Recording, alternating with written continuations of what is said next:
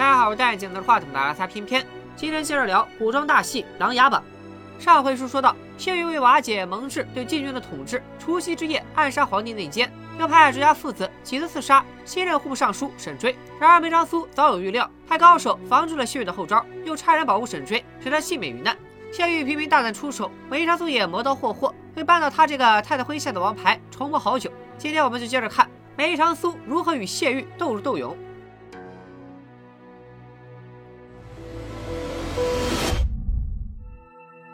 作为观众，咱们都知道蒙大统领算是第一个站队梅长苏的，也是为数不多知道梅长苏身份的人。如今梅长苏要扶靖王上位，那蒙挚自然也要找机会向靖王表表忠心。可他一个禁军统领，为啥要站队一个不得势的皇子呢？如何向靖王摊牌，又不暴露梅长苏的身份，确实是个头疼的事。这天，蒙挚来到靖王府上做客，故意闯入了通向暗道的密室，撞破了靖王和梅长苏的小秘密。蒙挚由此向靖王陈情，自己相信靖王的为人。认为他是更好的储君人选，所以愿意鼎力相助。靖王不解，蒙挚身为禁军统领，本可以独善其身，将来不管谁上位，只要他始终效命天子，只要他在禁军中的威严犹在，就能在下一任主君面前有一席之地。但蒙挚仍然选择站队，只因他相信他的许多故人都愿意看到靖王登上皇位。靖王这才知道，蒙挚虽然只在赤焰军中服役一年，却与赤焰军的众人结下了深厚的友谊。赤焰案事发时，靖王不在京城。也没有人愿意与他多说当年的细节。如今遇上蒙挚，他才能窥见三两往事。但蒙挚也只知道，当年赤焰军立刻大于敌军，谢玉本该率部增援，不料却密报梁帝，赤焰军意图谋反，最终得到梁帝首肯，一举歼之。白岭之上，赤焰军七万将士罹难；京城内，齐王林府陨落，陈妃、晋阳长公主用自尽昭示天下，世上有这么一桩惨案。通过这番对谈，靖王与蒙挚也算敞开心扉。作为赤焰故人，他们相信齐王和林谢不曾谋反。也只有晋王上位，才能还齐王和赤焰军清白。两人由此达成共识，从此再无秘密。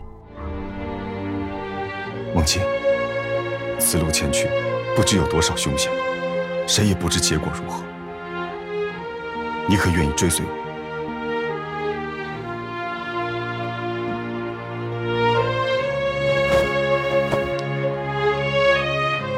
无论成败。生死不负。一边是英雄相惜，一边是春宵帐暖。上回回末讲到，梁帝行至静嫔宫墙外，闻到绿缕药香，晋公公高湛提醒，才知道是到了静嫔的住处。想起当年静嫔出入宫时的情形，一时感怀，决定去看看被冷落多年的她。静嫔是义女出身，给梁帝推拿了一番。加上静嫔性格沉稳，从来不争不抢，梁帝见了甚是喜欢，便跟她谈论起几个子嗣来。梁帝有些恼怒，誉王风头太盛，大臣们都与他马首是瞻。静嫔看似无心，实为有意，暗示梁帝过分宠幸了誉王，才会有今日局面。梁帝这才幡然醒悟，自从太子被禁足，誉王在朝堂上更加一呼百应，都是因为没人能出来制衡他。为恢复朝中局面，回宫以后，梁帝就解了太子的禁令，让他可以上朝议政。而被冷落多年的静嫔也升至妃位。为了安抚誉王，梁帝又安排他代表皇族迎接南楚求亲使团。可南楚突然进京求亲，两女疑心他们暗藏歹意，趁霓凰郡主离藩进犯，于是遣霓凰这个南境守护速速返回云南，稳定边疆局势。但他又恐南境铁骑做大，于是留下了穆小王爷。表面上说是太皇太后挂念，不省得穆青早早回藩，实际上就是留在京城当人质。其实霓凰最放心不下的，并不是穆青，而是他的林殊哥哥。我真忍不住想拉着你的手离开这里，离开京城，离开所有人。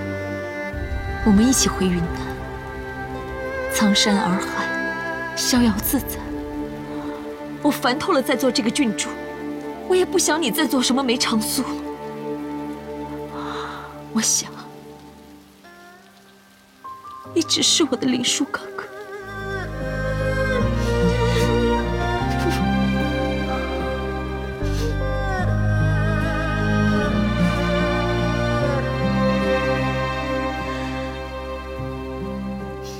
众人。在城门外送别霓凰，不料带领男主使团的皇子宇文轩竟也赶至了城门口送别。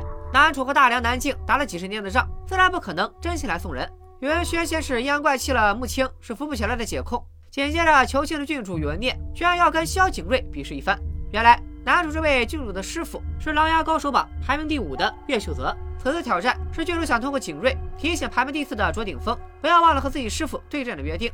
岳秀泽不日想登门挑战，为了两位高手挑战之事，郡主贸然拦下景睿。这件事说起来倒也正当，但郡主的表现仍然让人觉得很怪异。他始终不肯摘下面纱，可自从他一见了景睿，就能看到他的满目悲怆，似是有十二分的心疼与不舍。为了景睿和谢家的怪事，还不止这一件。某夜，梅长苏派宫羽潜入宁国侯府，佯装刺杀谢玉。其实宫羽只是虚晃一枪，没有刺杀成功，故意受了点皮外伤，躲进了秦般若的红袖招。宫羽趁机向秦般若透露了自己的身世，加上秦般若打听到一些溧阳长公主的往事，玉王就自以为能借这些旧事好好谋划一番，趁机扳倒谢玉。殊不知，这一切都在梅长苏的安排之中。点起他就早已谋划好，行动定在四月十二，景睿生日这天。各路人马都已齐聚，就等大幕拉开。到了日子，梅长苏、严雨金、蒙挚、夏冬、宫羽以及薛者两家一干人等聚集一堂，虽说是为景睿庆祝生日，但在场诸位个个心思深重，都怀着自己的目的。夏冬提出敬仰卓鼎峰已久，想请教一二，其实还是想通过卓鼎峰出招来判断他与那劫被杀一案是否有关联。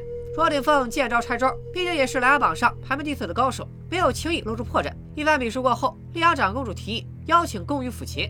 宫羽一首《凤求凰》，让在座的年轻人都沉醉于他的高超琴技。溧阳却像是想起什么似的，泪痕满面。谢玉见状也面露难色，坐立不安。《凤求凰》是汉代的古琴曲，相传当年词赋家司马相如就是通过一曲《凤求凰》收获了卓文君的芳心。两人虽是私定终身，但最终手段云开见月明，过上了幸福富足的生活。难道李阳是由这首《凤求凰》想起了年轻时的往事？一曲终了，宴会却被三位不速之客打断。近日，岳秀泽带着南楚的宇文轩和宇文念前来挑战。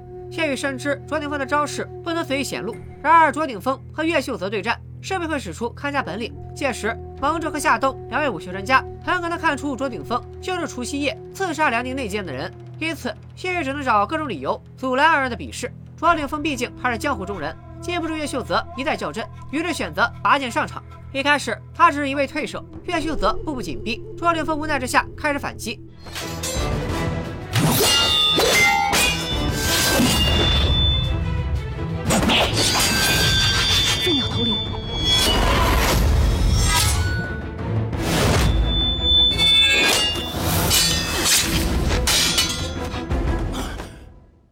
凤及时收招，还自断功力。夏冬最终还是没能抓住这仅存的证据。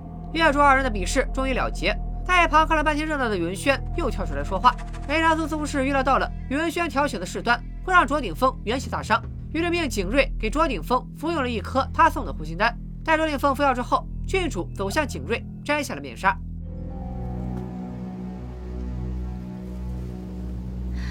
哥哥，我是念念，弟弟他很想你，你跟我回南楚去吧，好不好？一干人等无不惊讶万分，只有溧阳长公主早就以泪洗面，似乎早就预料到会有这么一日。宇文轩带着郡主在众人面前说出了事情的原委。当年溧阳长公主与南楚质子情愫暗生，怀上了景睿。然而时局变动，质子被迫回国。无奈之下，溧阳下嫁了当时品阶并不高的谢玉。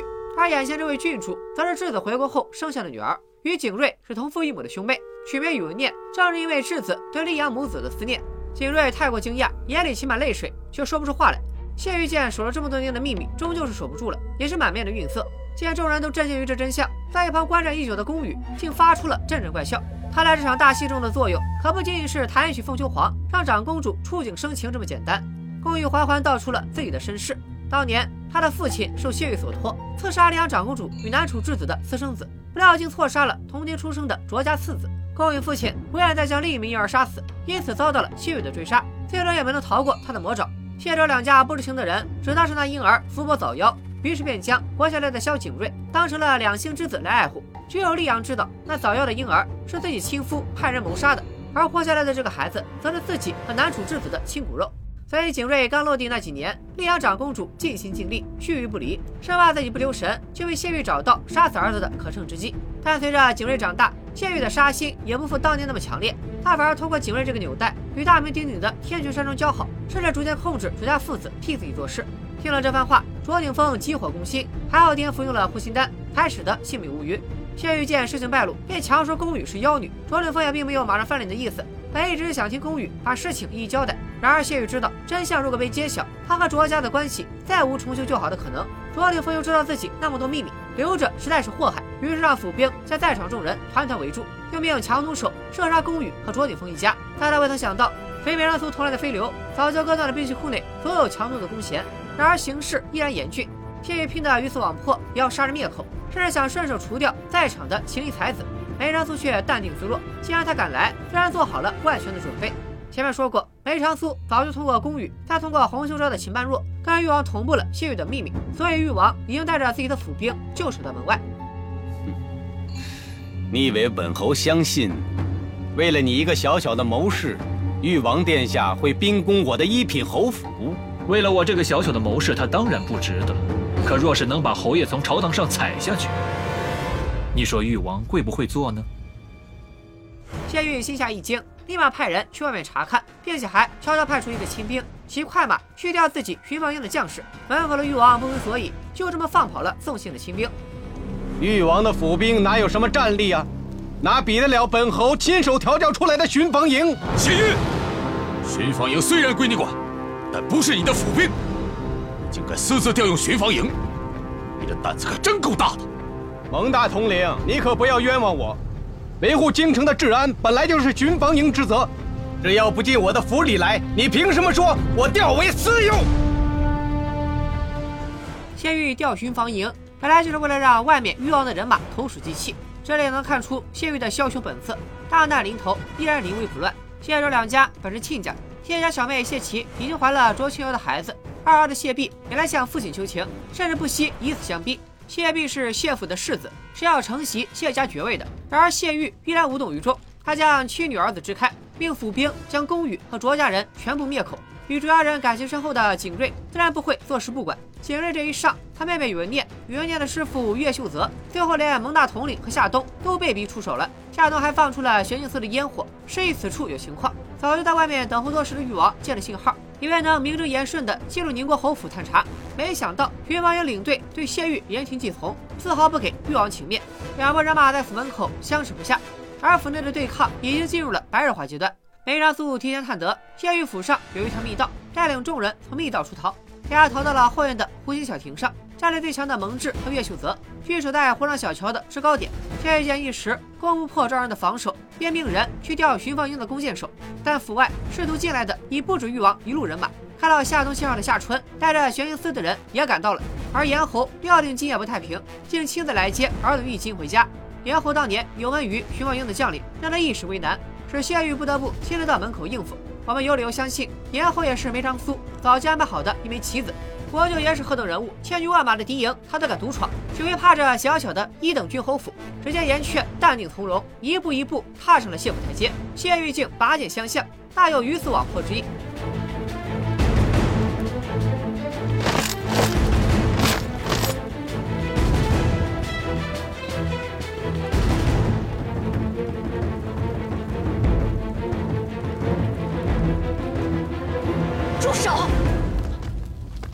长公主殿下，就在这时，丽阳长公主出现在门口，眼神决绝，制止了蓄势待发的两队人马，甚至用自尽相要挟，要求谢玉放岩雀和誉王的府兵进门。丽阳，你真的要这么做？为了为了景睿，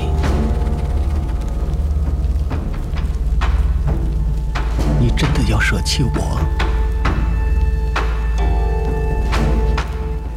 与此同时，巡防营的弓箭手也已经在后院湖边就位，一时间万箭齐发。尽管众高手在场，也是应接不暇。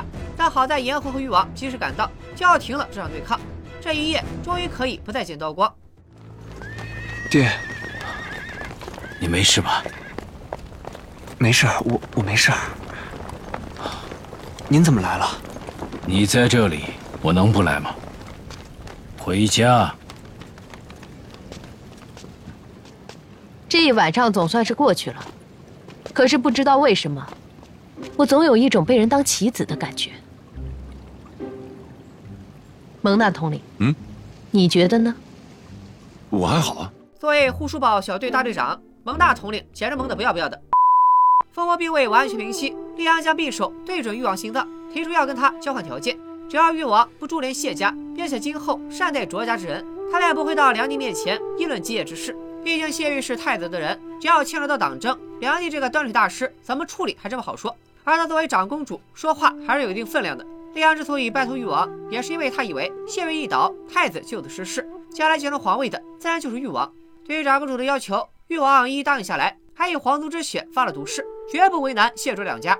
这一夜受打击最大的，除了利昂长公主，就是景睿。之前两边斗得凶猛，他除了震惊，还没来得及细想。现在冷静下来，他才意识到，疼了自己二十多年的卓家爹娘，不仅跟自己毫无关系，甚至自己的养父谢玉还杀了卓家的爱子。他跪在卓家爹娘面前痛哭不止。哭自己二十五年来竟一直生活在骗局之中，哭卓家二老错爱了他。谢月自知成王败寇，今夜这一战他输得彻底，跪在谢氏祠堂向谢氏列祖列宗请罪，为谢卓两家谋了生路。丽阳长公主约来见他的夫君，他深知谢玉罪孽深重，否则不至于把这么多重要人物都围堵在府上，赶尽杀绝。丽阳将那柄匕首递给谢玉，让他自我了断，只要谢玉一死，所有罪孽跟着他埋葬地狱。丽阳长公主便可利用她的尊贵身份，将整件事大事化小。保谢家一个门楣清明，不至于因为谢玉落下不忠不义的罪名。虽然当年谢玉用卑劣手段逼迫公主下嫁，但两人毕竟有二十多年的夫妻情分，还生下了一子一女。利阳甚至提出，如果谢玉泉下寂寞，他安顿完孩子们就去陪她。见利阳真心为自己考虑，谢玉将他拥入怀中。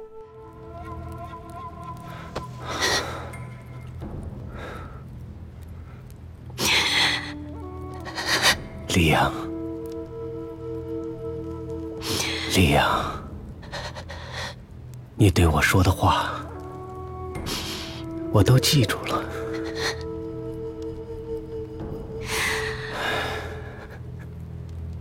这么多年了，我谢玉是真的喜欢你。然而，谢玉今夜并不打算一死了之。谢玉深信成王败寇，今夜失败，谢家徒留多年积累的虚名又有什么用呢？但只要还活着，就有东山再起的机会。一夜风波终于渐渐平静，梅长苏和蒙挚、靖王在府中复盘这一夜的行动。末了，梅长苏不忘安顿蒙挚，在不久后的围猎中，要装得像南楚的宇文轩，展现大梁的实力和威严。否则，他这一夜看见了大梁朝中内斗，会以为大梁朝堂上的武将都是像谢玉这样的宵小。回南楚禀报后，难保敌国不生出狼子野心。最终由誉王牵头审理了谢玉的案件。听说溧阳早已跟誉王达成共识，不株连谢卓两家。但景睿的小妹卓清瑶的妻子谢琪还是受了这场风波的影响，终日抑郁难产而死。梅长苏得到消息以后也是悲痛万分。梅长苏的母亲晋阳长公主是溧阳的亲姐姐，所以谢琪算是她的亲表妹。虽然剧中没有太多琢磨，但可以想见，幼时的林殊和景睿、谢弼、谢琪这些孩子都是一起长大的，感情自然深厚。苏哥哥不舒服，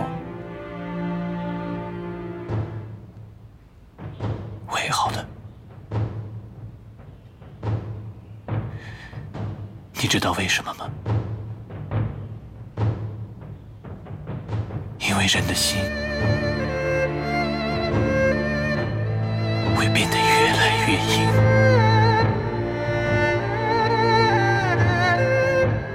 倒台，但侯府风波的余威并没有轻易消散。恰逢此时，玄镜司首尊夏江闭关结束，回了京城。玄镜司只能皇帝一人命令，从来不设党争。被夏江责备夏冬卷入谢玉府上乱局太深，令他禁足反省。然后又提醒梁帝，谢玉在府上与卓家因往事起冲突，背后很可能有人操纵。梁帝生性多疑，又怎能容忍被人作弄？于是派夏江彻查当时的情况。受皇帝之命，夏江有机会见到了天牢里的谢玉，两人交情不浅。夏将竟提出要保谢玉的命，但条件是谢玉必须咬紧牙关。至于夏江到底想让谢玉保守什么秘密，咱们暂且按下不表。苏宅里，梅长苏正在听桐路汇报近况。之前为了把有关萧景睿身世的消息透露给誉王，江总盟利用了不少洪秀昭的耳目。如今大事已成，洪秀昭这些耳目也已经没有存在的必要了。梅长苏命手下将他们全部清理。但奇怪的是，如何处置谢玉的消息仍未传来。对此，最着急的就是誉王。他向梅长苏描述了最近朝堂上的局势。谢玉虽然承认利用卓鼎峰参与党争，却不承认杀害内奸真正有损皇家天位的事。誉王也不理解为何夏江要帮谢玉拖延时间。结合卓鼎峰的供述，梅长苏提出，卓家一向只是作为谢玉手中的利剑，自己却未必清楚为何要杀人，因此他判断卓鼎峰所杀之人，并非全为了太子，还有的可能是为了别人。就比如这次力保他的夏江，夏江之所以要救谢玉，或许正是因为自己有什么把柄握在了谢玉手中，两人达成了交易。这场交易很可能跟赤焰旧案有关，梅长苏便打算亲自去天牢一探究竟。他还请了靖王和夏冬，让他们在隔壁牢房见证这场谈话。梅长苏打算用计瓦解谢玉和夏江之间的同盟，声称夏江绝不会真心实意的保全谢玉。虽然他们之间达成了共识，谢玉咬紧牙关，夏江保他不死。可整个事情结束，谢玉被流放，夏江的秘密被守住了。到时候只要在流放的路上将谢玉送进坟墓，夏江从此便可以高枕无忧。虽说是克敌之策。但梅长苏说的一点没错，他的话未免让谢玉心惊。但相比把自己送进天牢的梅长苏，谢玉肯定更信任多年的老搭档夏江。殊不知，梅长苏早就来了一招釜底抽薪。苏先生，我恐怕要让你失望了。我还是会赌夏江，赌他相信我，他才是我最后的生路。实在抱歉，侯爷唯一的这条生路已经被我堵死了。与此同时，誉王也来到玄镜司，以查案为由询问夏江一些案件细节。根据卓鼎峰的口供，他曾于十三年前受谢玉指使杀死一个教书先生。在梅长苏的指点下，誉王故意说谢玉本来已经招供，这个教书先生其实就是帮夏江杀的。可夏江回京以后呢，谢玉又矢口否认，因此誉王才上门来确认此事。这一套里应外合的牌打下来，夏江彻底不再信任谢玉，谢玉更无法再指望夏江，只能期待梅长苏挽救他于水火。而梅长苏首先想知道的就是当年为什么要拜卓鼎峰杀害那位教书先生。为保自己活命，谢玉这才坦白，当年那位教书先生替夏江写了一封信，模仿的是赤焰军前锋大将夏登夫婿聂风的笔记。信的内容则是举报赤焰军主帅林谢谋逆。有了这封伪造的举报信，谢玉便名正言顺带部队围剿赤焰军，还谎报梁帝称聂风是因为举报了林谢造反而被赤焰军所杀。梅长苏第一次听到这个说法，他明白了当年梅里一役中到底是哪个环节出了问题。他在谢玉面前强装镇定，脸上的肌肉却因为气愤而控制不住的颤抖。隔壁的靖王终于能确认，他尊敬的皇长兄和林谢将军，他的挚爱亲朋林殊，的确是被人陷害。夏冬也第一次知悉了十三年前的真相。原来他的夫君不仅被真正的逆贼当枪使，还在这场枉死。他这么多年来都错怪了齐王和赤焰军，还误以为谢玉是帮忙带回丈夫半副尸骨的恩人。入夜，梅长苏和晋王面谈，将秘密一一道出。既然知道了这个秘密，晋王的心愿便是帮助齐王和赤焰军翻案。而梅长苏蛰伏多年，何尝不是为了翻案？如今一条详实的证据摆在面前，他终于有据可凭，有线索可查。然而。此刻还不是最好的时机，靖王还没有站稳脚跟，贸然提翻案，只会让他们的处境更被动。可靖王是何等固执的人，纵使他完全能理解梅长苏的用意，可面对真相，他无法避而不谈。但仅凭他一人之力，终究有限。于是晋王郑重向梅长苏提出，助他为这些亲朋手足洗刷冤屈。殿下可知，皇上一旦知道你在查齐王旧案，定会招来无穷祸事。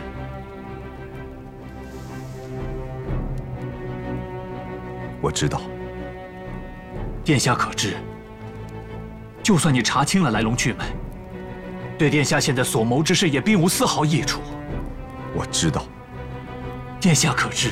只要皇上在位一日，就不会承认自己的错误。我知道，既然你都知道，还是一定要查？要查。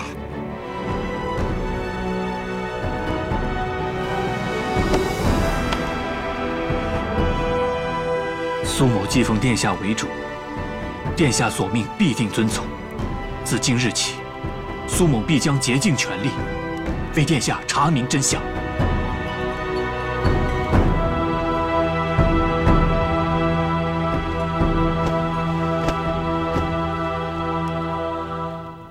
先生。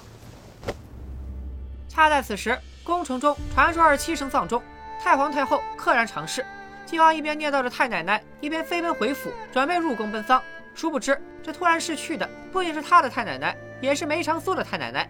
梅长苏远离京城十二载，但蛰伏多年，其中一个念想就是有朝一日能重新做回灵书，大大方方回到太奶奶身边与她相认。如今连这点念想都随着太皇太后离世而消散。宗主，宗主，宗主，宗主。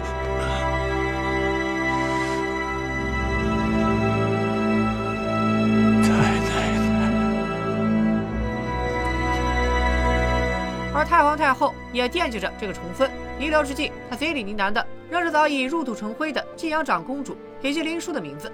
太皇太后崩逝，梅长苏在宅中守孝祭典，皇宫内众皇子和众大臣也跪拜进食，完成了长达三十天的孝礼。在这三十天里，晋王严格遵守礼仪，不回府，不沐浴，困无床铺，食无荤腥。倒是太子和誉王常常耐不住饥饿疲累，在祭礼上偷工减料，他们的行为都被朝中重臣看在眼里。孰高孰低，一目了然。丧礼结束，飘牢之中的谢玉也迎来了他最后的审判。虽然被判了斩刑，但碰上国丧大赦，谢玉最后落了个流放的惩处。行至城门口，丽阳和两个儿子拦住了与谢玉随行的差役，除了给他添了些衣物钱粮，丽阳此行还是转达梅长苏的话。他让谢玉将所知道的一切都写下来，交给丽阳长公主保管。夏江知道了，也不敢轻举妄动。谢玉活着，秘密安全；一旦他死了，秘密就有可能泄露。梅长苏说到做到，谢玉算是利用他这个计策保住了一时安全。而谢玉倒台，太子失去了强有力的臂膀，誉王在朝上的气焰自然更加嚣张。梅长苏虽然也象征性的劝过他收敛，但依着他飞扬跋扈的性格，也不会就此罢休。鹬蚌相争，得利的终归是靖王。在这一回中，以梅长苏谋划谢府生日宴开始，到谢玉流放结束，主要就是讲的梅长苏如何扳倒谢玉。他既是太子党的爪牙，又是赤焰冤案的始作俑者之一。自然会成为梅长苏第一个除掉的目标，而玄云寺首座夏江也在此时粉墨登场，所以接下来的第二关就该攻略他了。从谢府在这场风波中不难看出，大梁政治体制中诸多不合理之处。首先，众所周知，梁帝多疑，甚至不能信任自己的儿子和好兄弟，但他一面猜忌所有人，另一面却没有把权力牢牢抓在自己手上。谢玉虽然贵为一品君侯，但大致上还有各位国公级别的人物三省的一把手。结果他一个人就有在朝中翻云覆雨的力量，少有人能钳制他，说明权力分配的明显不平衡。再看京城里的兵力，按理说所有兵将都该由兵部管辖，但掌握五万禁军的蒙挚，直接统领巡防营的谢玉，甚至常年征战在外的靖王，都在京中有自己的军队势力，并且对自己部队的掌控力极强。可达官显贵府上还有府兵，结合原著可知，在琅琊榜中的大梁帝国里，东宫有府兵三千，靖王府两千，郡王府一千，一品郡侯府八百。虽然不同时代背景下具体情况大不相同，但我们还是可以以《红楼梦》里荣宁二府作为对照，进行一个简单对比。荣宁二府贵为国公，加上所有家眷、奴仆、护卫，全府上下保守估计也才两千人。谢玉身为一个侯爵，光府兵就有八百，个个训练有素，装备精良。各个将领的人马加上京城中其他势力，东一股西一股的搅在一起，其实非常混乱。从小着搞制衡的梁帝，难道就没想过，实际上他早就被架空了？所谓的大梁兵马各为其主，这些主子们一旦要反，他根本没有招架之力。文治方面，大梁齐王就是因为提议裁撤玄镜司，才遭到了下降的陷害。而在玄镜司之外，大梁已经有了一套非常完整的司法体系，没必要在大理寺之外再设一个像玄镜司这样的特务机构。这个特别的机构只要由皇帝统领，在运行时方方面面都要特事特办，也就成了朝廷中的一个异类。天子一旦失去对他的掌控力，机构领导就能挟天子以令诸侯。也正是有了这些朝堂上的漏洞，才给了谢玉下江之流可乘之机。不过这也是我的一家之言，小伙伴们有其他理解，也可以在评论区里聊起来。梅长苏扳倒一个谢玉，现在又来了一个下江，他们将如何斗智斗勇？失去谢玉支持的太子，还能否和誉王一较高下？拜了个拜。